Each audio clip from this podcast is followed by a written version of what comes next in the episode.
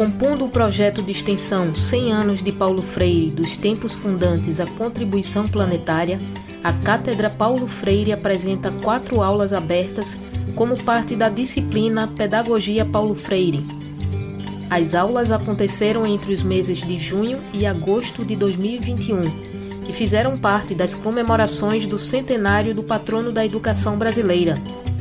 O conteúdo foi apresentado de maneira remota, aberto ao público e encontra-se disponível nos canais do YouTube da UFPE e da Pró-Reitoria de Extensão e Cultura. O tema da segunda aula aberta é raça, gênero e etnia em um contexto de diversidades na perspectiva freiriana. Nesta segunda parte deste encontro, a professora da Fafiri Eliane Amorim fala sobre situações limites e faz uma reflexão sobre os povos indígenas na visão freiriana. Mediando o evento estão Eliette Santiago e Marília Gabriela, da Cátedra Paulo Freire. Aos estudantes e os estudantes da disciplina Pedagogia Paulo Freire, uma disciplina do Departamento de Administração Escolar e Planejamento Educacional. Cumprimento né, a todas e todos os ouvintes né, que nos acompanham nesta aula aberta na Cátedra Paulo Freire.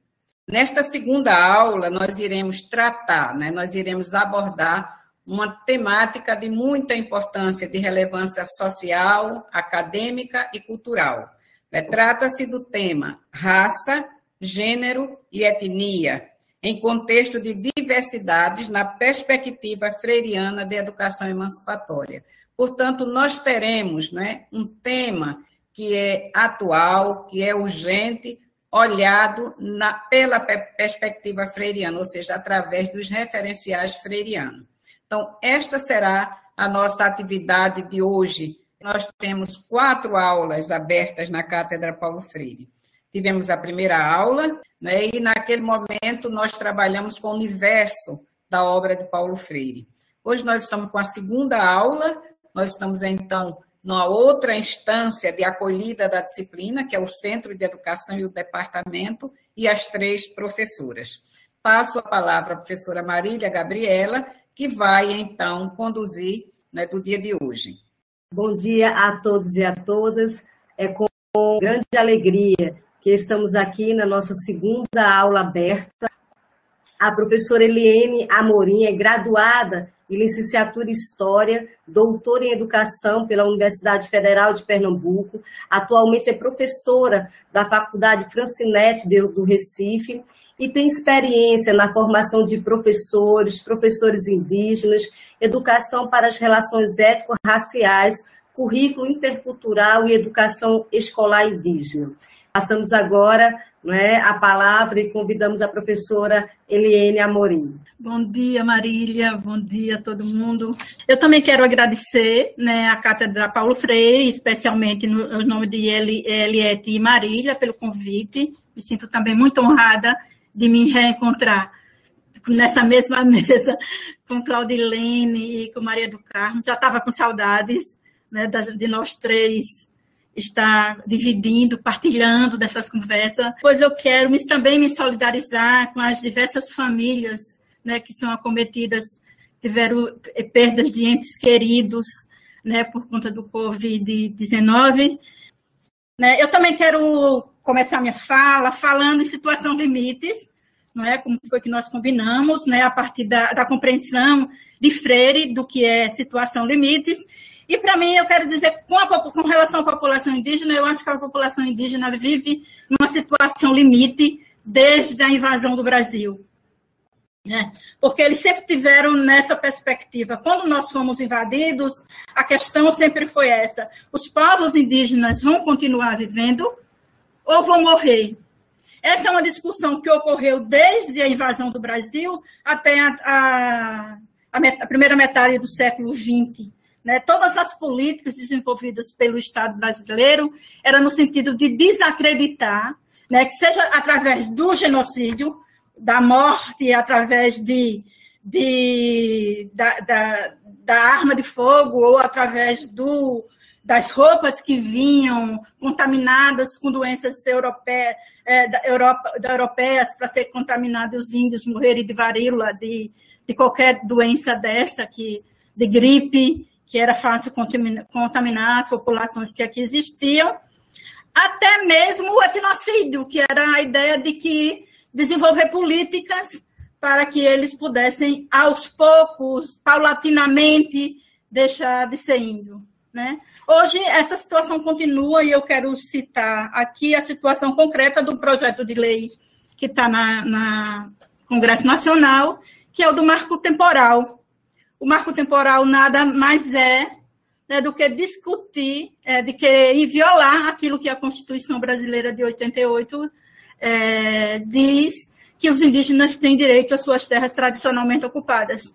O marco temporal quer colocar esse tempo à Constituição de 88, ou seja, todos os povos que não estavam em suas terras é, a partir de 1988, eles automaticamente deixariam de ter direito a essas terras.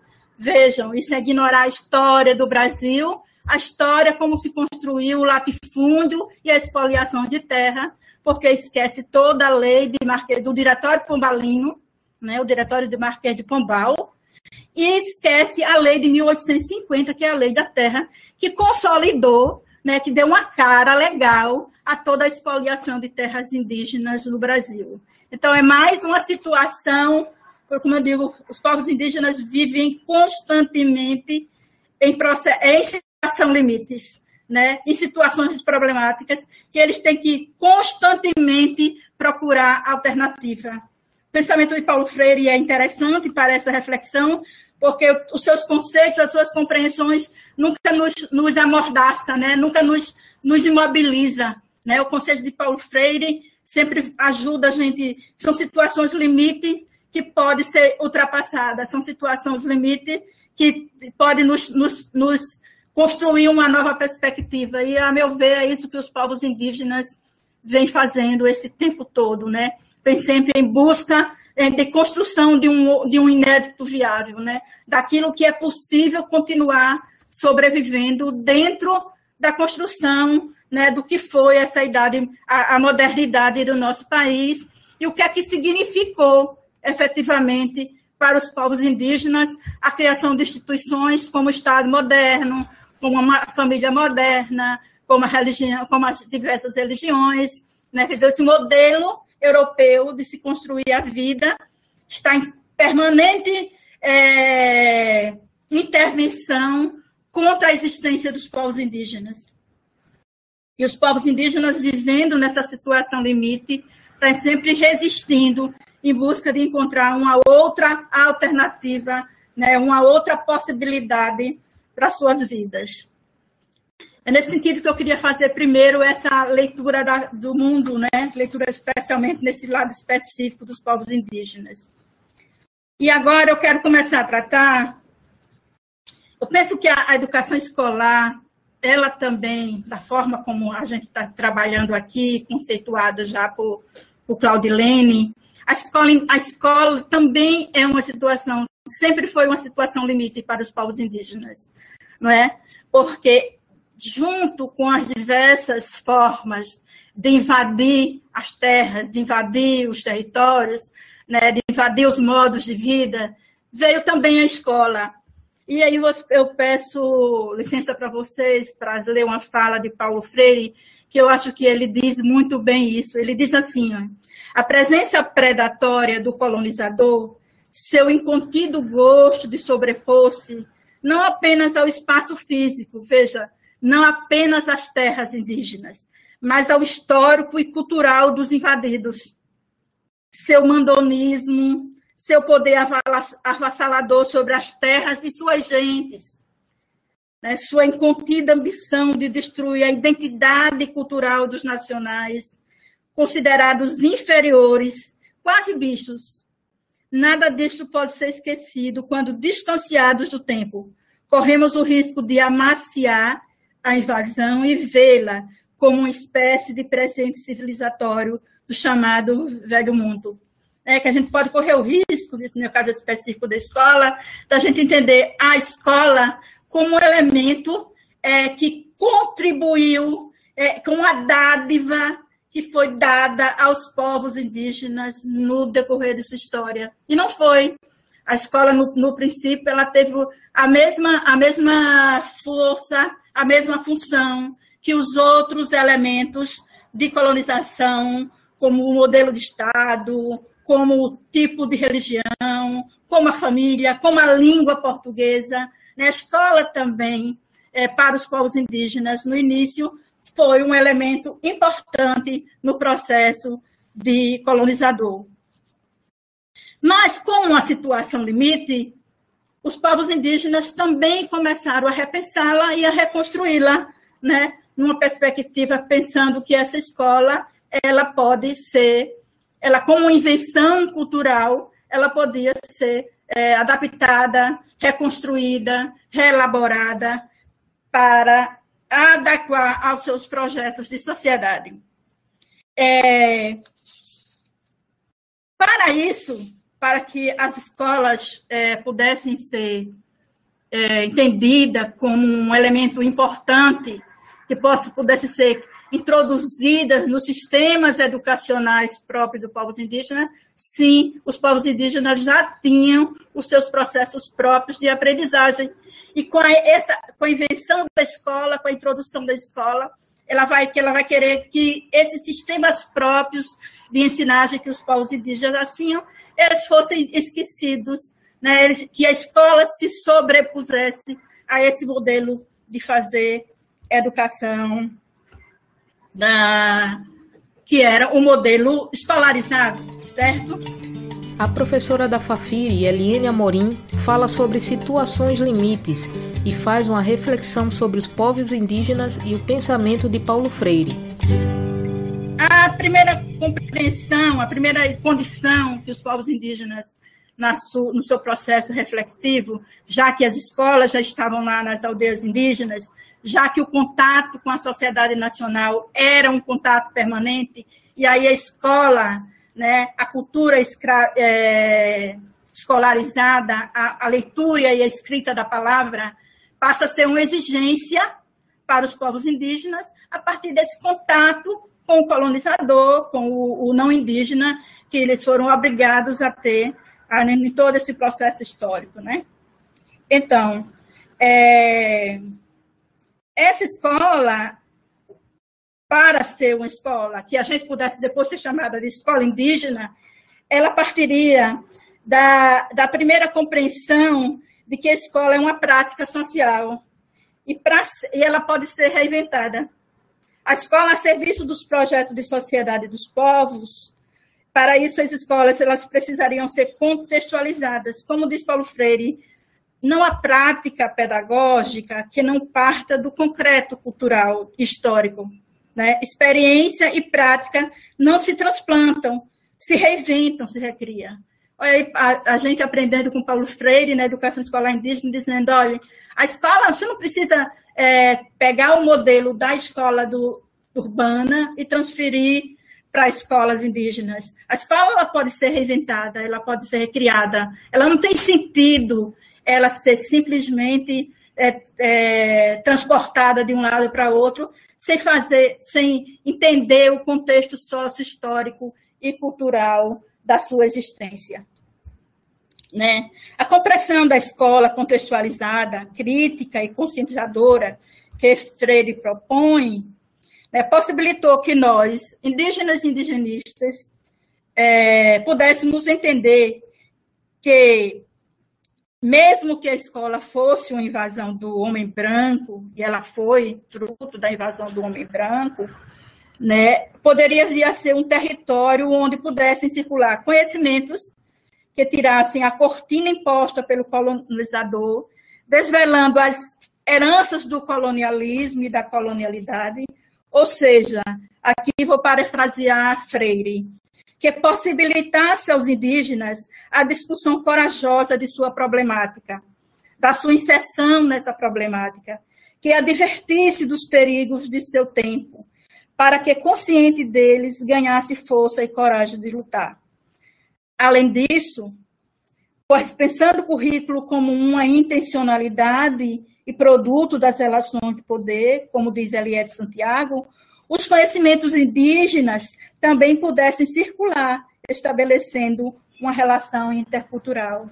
veja aí as, uma das possibilidades que os povos indígenas, aprendendo com Paulo Freire, diz que como poderia ser essa escola, né? ou seja, uma escola que passou, que foi, que foi introduzida nas sociedades indígenas, fazendo com que se repassasse histórias de como o Pedro Alves Cabral descobriu o Brasil, é, de que não havia mais índios, ou que eles tinham que, é, que os índios eram aqueles do passado, né? quer dizer, como recriar essa história.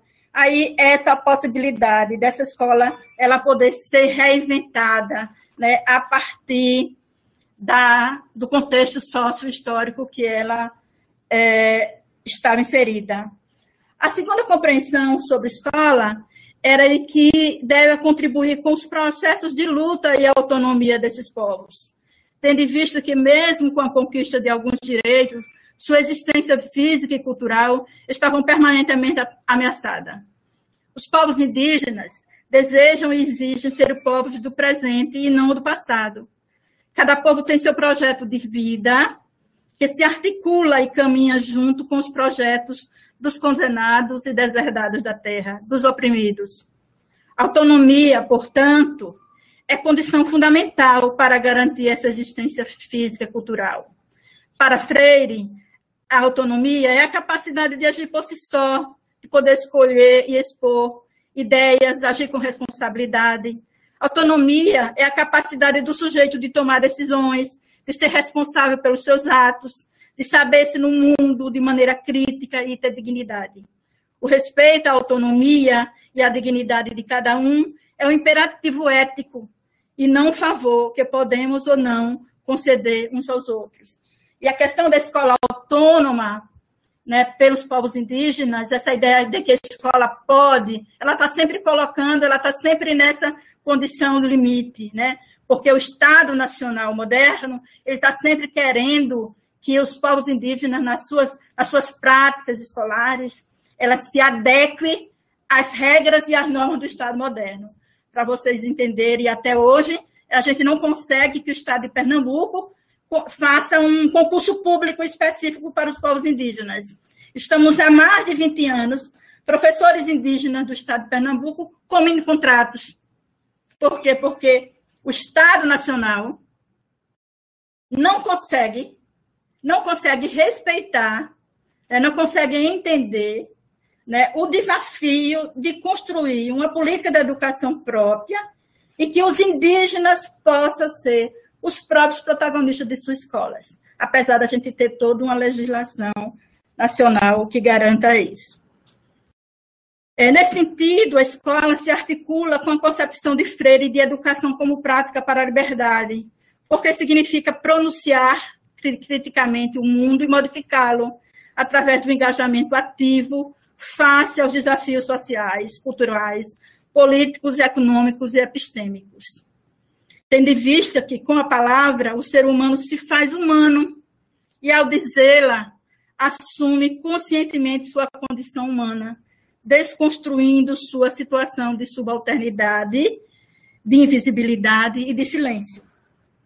A realidade social, sociocultural concreta, onde o ser humano está inserido, é ponto de partida para a compreensão do mundo.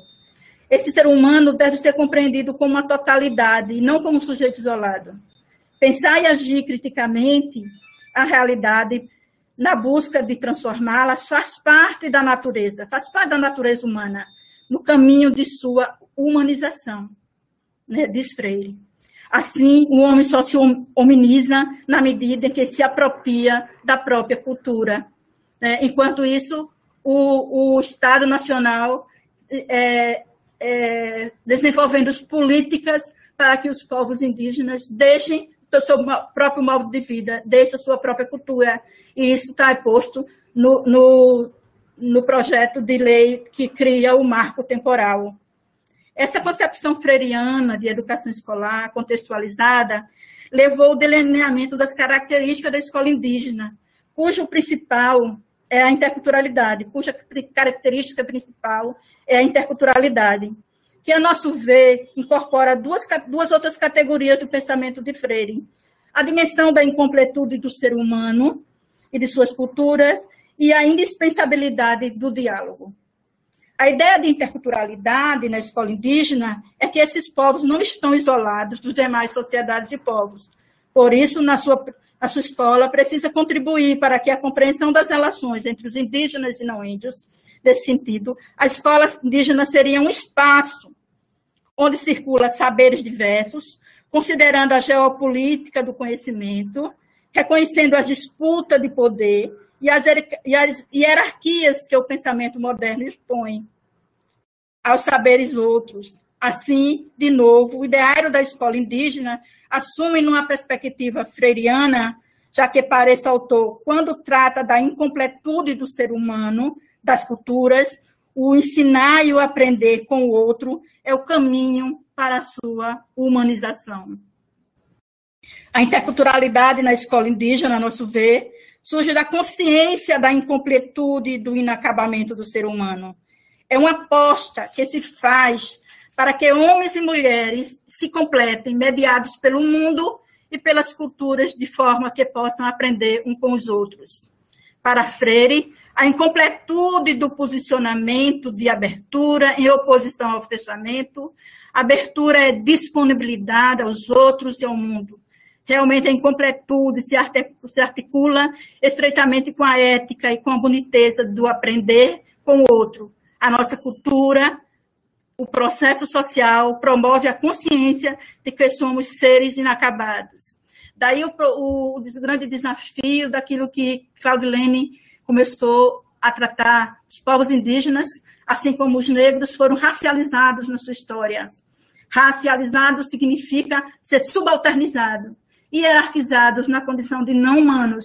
O grande desafio dos povos indígenas até hoje continua sendo: nós somos seres humanos, temos o nosso modo de vida, somos sujeitos epistêmicos, podemos pensar e queremos dialogar, queremos estar numa condição de diálogo.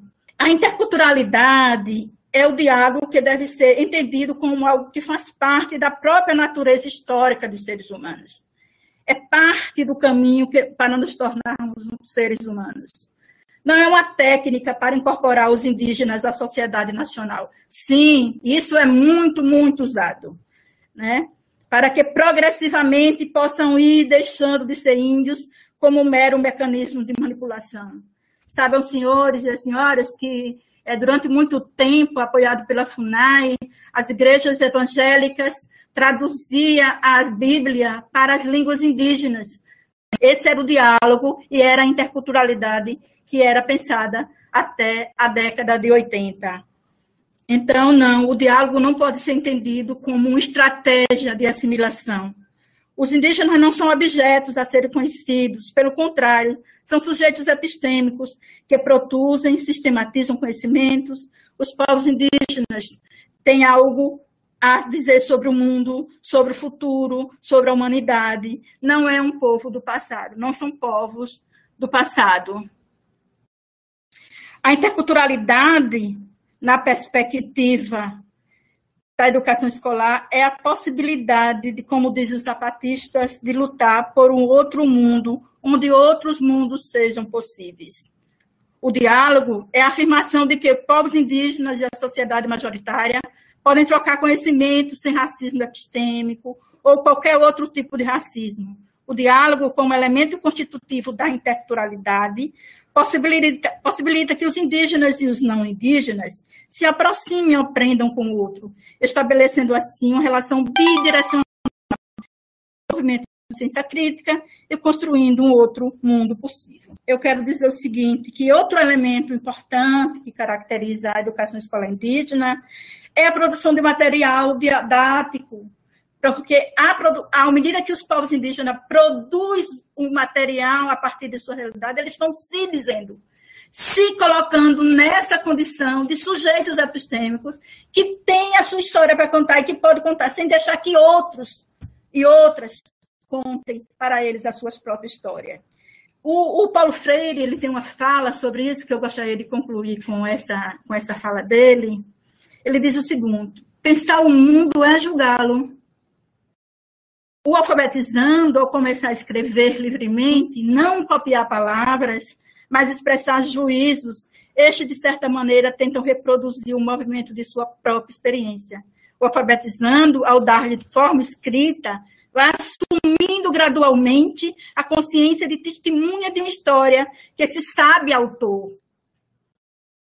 Na medida em que se percebe como testemunha de sua história, né, dentro da sua condição de estar sempre numa situação de limite, sempre onde são questionadas a sua existência, eles vão construindo com esperança, se colocando nesse mundo para dizer para a gente, olha, nós estamos aqui e queremos continuar ao lado de vocês e construir um mundo melhor, onde todos os mundos possam caber nele. Muito obrigado, era isso que eu queria trazer para vocês. Nós aqui agradecemos, professora Eliane, agradecemos por essas importantes reflexões, não é, que é, nos alerta a nunca esquecermos e principalmente no tempo de hoje, o massacre que vem ocorrendo desde sempre com a população indígena e como podemos, a partir do conhecimento de Paulo Freire, da sua contribuição, construir uma escola dialógica que respeite a diversidade e os saberes da população indígena. Então, agradecemos a, as suas contribuições. Ouvimos a professora da Fafiri, Eliene Amorim, que falou sobre situações limites e fez uma reflexão sobre os povos indígenas e o pensamento de Paulo Freire. No próximo bloco, a aula aberta continua. Bom dia a todos e a todas. É, nós temos algumas questões para as nossas convidadas e nós vamos então é, partir para essas questões. Então, a professora Tagélia Albuquerque coloca como travar, parabeniza a todos da mesa e coloca como travar um bom combate na escola contra a desqualificação do ser humano. A professora Claudilene, ela possui graduação em pedagogia, doutorado em educação pela Universidade Federal de Pernambuco. Atualmente, a professora Claudilene é professora da Unilab, coordenadora do Núcleo de Estudos Africanos, Afro-Brasileiros e Indígenas da mesma instituição. Então, eu passo a palavra para a professora Claudilene. Então, eu vou só iniciar, então, pensando assim no, como um diálogo mesmo, Targélia. Um abraço para você, obrigada pela questão, que eu acho que é pano de fundo, né, dessa nossa conversa aqui, que é assim, esse é, esse é o panorama em que nos encontramos. Eu penso que a gente já está travando esse combate profundo para a constituição desse ser humano. É seguindo os fundamentos freirianos, no meu caso, os fundamentos freirianos em diálogo com o pensamento negro em educação. Quando a gente prioriza o sujeito humano, como diria Freire, a gente está priorizando essa educação que é diferenciada, que toma, que toma o sujeito e a população negra como contexto, mas também como produtores de conhecimento. Né? Então, eu penso que é, é, visibilizar essas práticas, porque tem uma coisa bem importante que a Eliane trouxe na fala dela, que ela diz assim: olha, a situação limite para a população indígena está desde o início da, da nossa existência como território, vamos dizer assim, né? E eu diria, a situação limite para as populações africanas e descendentes está desde que o primeiro africano pisou no nosso continente, né? Então, é, nós estamos em contexto de produção e de combate constantes. O que não, há, o que não acontece é a visibilidade dessas produções. Então, quando a gente está aqui discutindo, a gente está visibilizando isso. Não é algo novo, não é algo de agora, né? O que a gente está fazendo é dando visibilidade a esses processos cotidianos de produção de conhecimento e de reconhecimento dos sujeitos. A professora Maria do Carmo Gonçalo Santos, graduada em Pedagogia, é mestre e doutora em Educação né, pela Universidade Federal de Pernambuco, professora também da mesma instituição do Centro Acadêmico do Agreste e tem desenvolvido trabalhos na formação de professores né, com abordagem na questão de gênero. Claudilene fala das populações africanas, né? É, é a, a, questão de travar o combate desde né, que pisaram no continente, que vão para essa situação de limite, para esse enfrentamento. LN é a população indígena, né, desde que os europeus pisaram no continente, né, e nós mulheres, desde os movimentos feministas, né, o início dos movimentos feministas, na luta pelo espaço público e pela educação. E as populações LGBTQI, né, a luta de acessar a educação escolarizada, né, e de conseguir permanecer nela, né, e de enfrentar a questão da LGBT, LGBTI-fobia. É, e aí, trazendo essa perspectiva da educação emancipatória de Paulo Freire, né, entender a importância dessa aliança, né, dos movimentos, dos grupos, né, articulação nessa dimensão das diferenças, né, para a gente perceber a necessidade né, da nossa emancipação né, individual, mas, sobretudo, desse empoderamento coletivo, né, e de como a gente pode se fortalecer no coletivo, né? Como a nossa fala, ela tem aproximações, embora tenha as especificidades, mas que a gente se engaje, né? Que a gente forme essa aliança nesse bom combate, nesse enfrentamento dessas injustiças, dessas estruturas de opressão. A professora Eliene Amorim é graduada em licenciatura em História, doutora em Educação pela Universidade Federal de Pernambuco. Atualmente é professora da Faculdade Francinete do Recife e tem experiência na formação de professores, professores indígenas, educação para as relações étnico-raciais, currículo intercultural e educação escolar indígena. É, Tagélia, bom dia. É, vejo, penso assim, que historicamente foi construída uma ideia que ainda é, é válida, ela é, ela é permanente, é, tanto é que você vê índio sendo queimado em Brasília, é, é, é, mulher trans sendo queimada aqui na Várzea. É, então, essa faz parte de uma narrativa, de um enredo, segundo Grosfogo, que construiu a ideia de que algumas pessoas são mais humanas do que as outras né, de que algumas pessoas podem carregar o título de ser humano, os outros são menos humanos. Portanto, a vida dessas outras pessoas, ela não tem valor. Por isso que elas podem ser queimadas nas ruas, elas podem ser viver na rua. Então, e se essas pessoas, ela tem cor, ela tem gênero, ela tem raça, né? São os indígenas, são as pessoas negras, são as mulheres, são os trans, são os gays. Então, desconstruir desde pequenininho essa ideia da hierarquização que o conceito de raça trouxe para a gente, e ele está incutido no nosso cotidiano, ele está incutido no, no, cotidiano escolar. Então, desde criança, a meu ver, a gente é, des, desvelar essa ideia de que o humano é humano e todos nós humanos estamos em processo de humanização através da escola, através da educação, como diz Freire, né? como a teoria crítica também diz. É, seria, eu acho que é um caminho, sabe? Lógico que a gente não tem receita, mas eu acho que você fez a pergunta que o foco é esse, o foco é, é quem é mais humano, quem é menos humano e como essa história se construiu da ideia de quem tem seres menos humanos e por isso eles podem ser mortos, eles podem ser assassinados, eles podem ser descartados da humanidade. Obrigada, professoras, pela, pelas os caminhos né, nas respostas colocadas à questão. Nós temos uma outra pergunta de Iu Oliveira, que ele pergunta quais seriam as referências de Paulo Freire que trata mais diretamente sobre as questões raciais no ensino. Passo a palavra para os professores.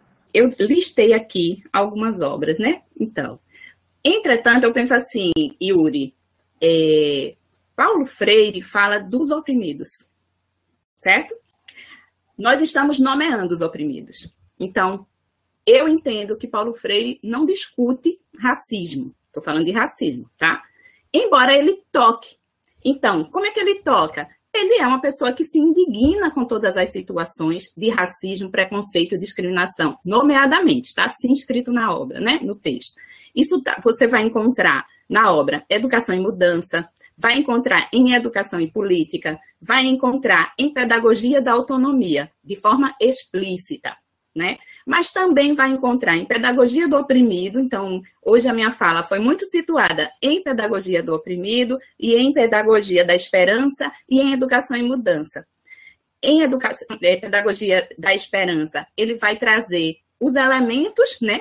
Claro, da, da, da esperança, mas se a gente for pensar na população indígena, por exemplo, né, Lene? Sei que você domina isso mais que eu, mas lá em Pedagogia da Intolerância, ele vai trazer o que ele fala sobre os nacionais, que é como ele né, nomeia a população indígena.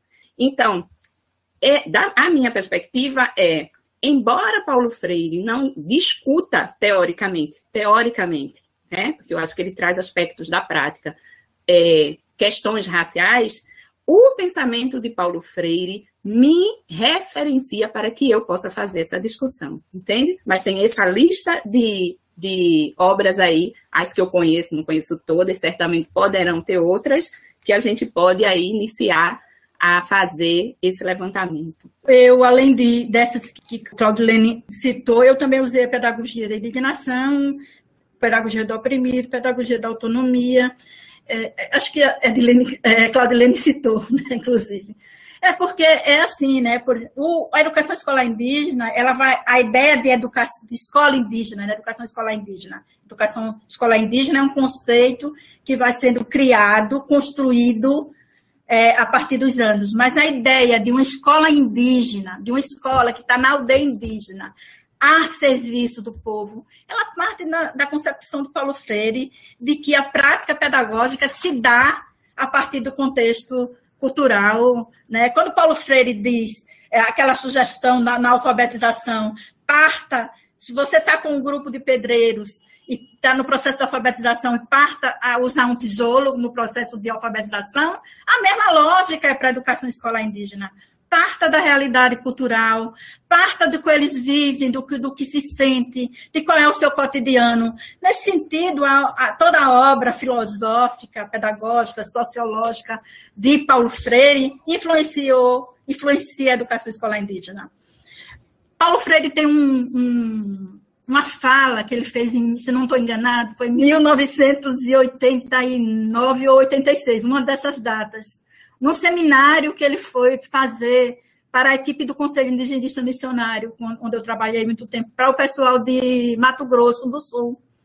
Paulo Freire foi convidado pela equipe de missionários e foi pedido, foi, ele foi fazer uma fala com o Rodrigues Brandão, né? E ele fala, e tem esse relatório, ele falando, ele diz que não, não entende educação escolar indígena na hora, não entende educação escolar indígena, mas tudo que ele fala sobre educação escolar, educação indígena, ele diz isso, parte da prática, né, parte da realidade, escutar os sujeitos participantes. A educação não pode ser bancária. Olha, quando ele fala de educação não pode ser bancária, é isso que a gente pensa na educação escola indígena. Né? Uma escola que não que, que respeita os saberes dos seus alunos, que eles construam o saber junto com, com a pessoa que está, né, com o professor que está do seu lado. Né? É isso. Então, toda a obra de Paulo Freire ela é uma obra que contribui, né, que ilumina, que, que ajuda na, na, no pensar nessas práticas educativas que se vêm do povo, né, populares. Ele só não ajuda a pensar na, na educação da elite, a meu ver, mas da, da, das pessoas oprimidas, de, condenados da terra. Toda a obra de Paulo Freire contribui. É, o pensamento Paulo Freire, ele é um pensamento coerente, né? As categorias com as quais ele trabalha transversalizam a sua obra, né? Então, sempre em luta, né, contra a opressão e a injustiça, a gente vai encontrar, mesmo que não utilize, como Claudilene falou, conceitualmente, né? Muitas vezes as pessoas cobram para além do seu tempo, do seu tempo histórico. Então, é bom situar Freire no tempo histórico, né? E a gente fazer relação com a construção também histórica dessas categorias, desses campos de estudo, né? Mesmo não tendo utilizado gênero, mas a gente vê as discussões de gênero muito presentes na, nas suas obras quando ele fala da opressão sofrida pelas mulheres, né? Da desigualdade de sexo, como ele utilizava, né? O termo para se referir, né? Hoje a gente se refere à dimensão de gênero e de sexualidade como duas categorias articuladas, né, específicas e articuladas.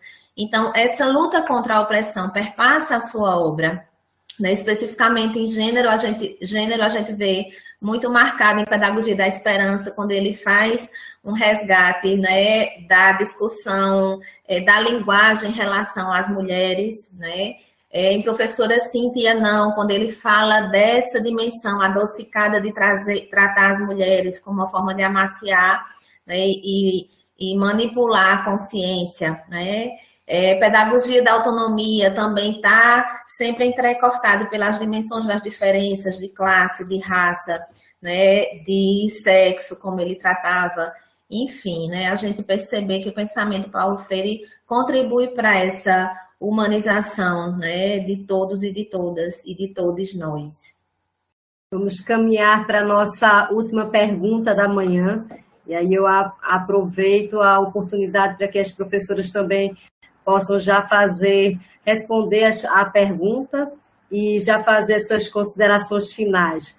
Então, a nossa pergunta é de Daniele, e Daniele coloca: é possível nomearmos a educação antirracista como um sinônimo de educação emancipadora?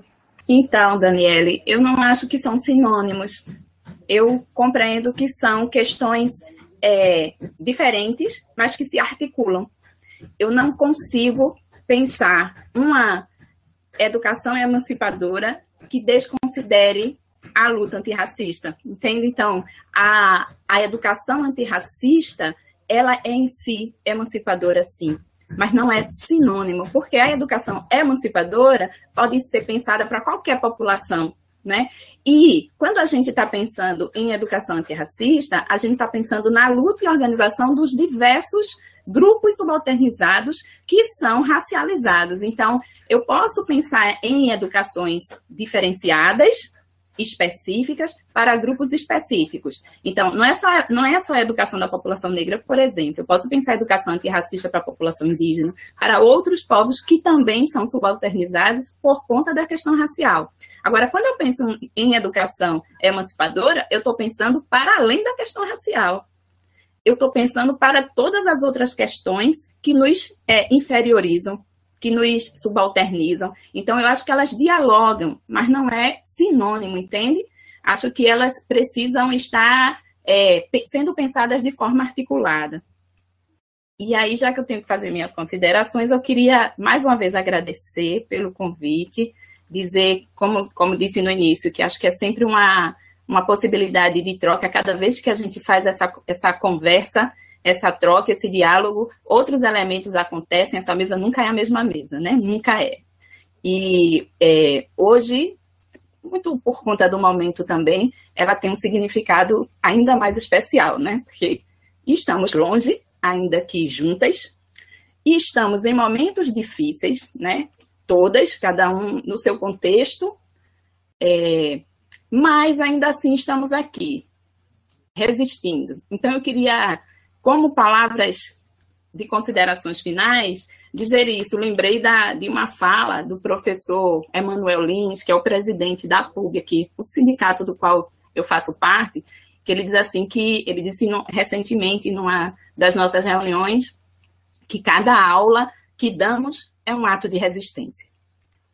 Então é assim que eu gostaria de terminar essa fala, dizendo das dificuldades, mas das alegrias de poder estar aqui, de ouvir, de colaborar, de contribuir, de trocar, de me fortalecer com vocês. Muito obrigada.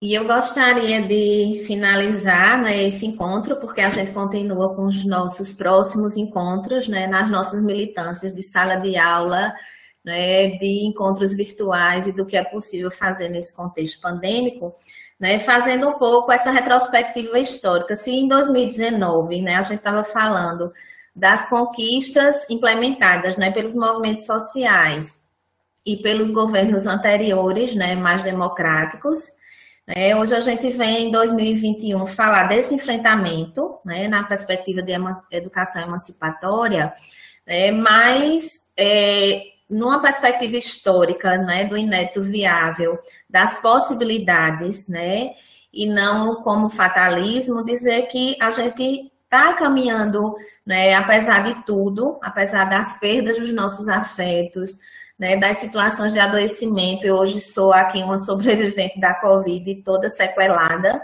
mas a gente vai lutando, né, para que a gente possa ir é, modificando, transformando né, os nossos contextos a partir dessa perspectiva emancipatória, né, em várias dimensões e de forma articulada no coletivo, né, e pensar que 2022 também está por aí, né, está chegando, e educação nunca, como o Freire coloca em política, educação nunca é neutra, a gente sempre é, se posiciona correndo riscos mesmo, né, mas é importante a gente entender esse papel político né, da nossa prática pedagógica.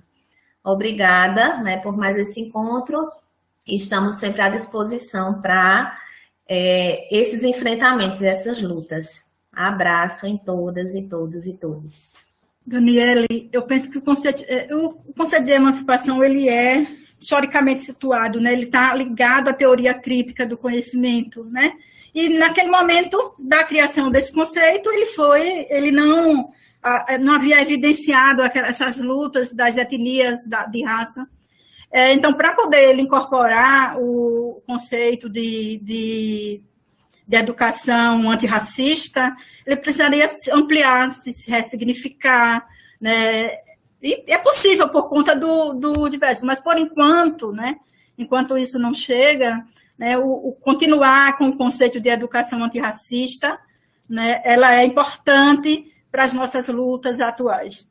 Né, é muito importante evidenciar essa, essa discussão né, para que as pessoas, para que esse conhecimento chegue para todo mundo. Eu quero também agradecer, não é, Eliette e Marília, por mais essa oportunidade. É sempre muito mobilizador, não é, meninas? Quando a Eliette nos chama, quando a Marília nos chama para falar, a gente sempre fica muito mobilizada, é sempre uma alegria e um privilégio, na verdade, é, participar de uma mesa, especialmente com as minhas queridas Maria do Carmo e Claudilene. Eu estou muito honrada, muito obrigada. Esperançar sempre. Agradecemos né, com muita alegria, com emoção e com a esperança as professoras Claudilene, Eliene e a professora Maria do Carmo e dizer que com certeza teremos muitos momentos desses de, de conhecimento tão afetuosos. Eu passo agora, convido agora a professora Eliette Santiago para encerrar o nosso, a nossa aula aberta. Nós não podíamos ter uma mesa melhor. Compromisso, conhecimento, né? juntos, fazendo com que possamos refletir sobre questões dos nossos tempos. Mas não só refletir, mas também como que a gente pode fazer leituras e como é que a gente pode dar rumos. Acho que trouxeram Paulo Freire exatamente como uma referência para além do campo da educação. Né? Paulo Freire é uma grande referência na educação mas que está presente em todos os campos do conhecimento. Paulo Freire está presente quando a gente pensa na gentificação das pessoas. Paulo Freire é uma referência quando se trata da justiça, quando se trata do reconhecimento da diversidade, quando se trata de que todas as pessoas são diferentes mas todas têm direitos iguais. Às vezes os direitos, teremos que oferecer e tratar diferentemente para que a gente possa chegar né, na perspectiva da igualdade, da justiça social. Então, a grande preocupação dessa mesa hoje foi mostrar essa preocupação de Paulo Freire com a gentificação nossa, Gentificação das pessoas negras, gentificação das pessoas diferentes que têm suas opções de vida e de amorosidades diferentes da população indígena, ou seja, de todo o mundo, de todas as pessoas que são todas diversas né, e que terão que ser respeitadas e viver a sua diversidade.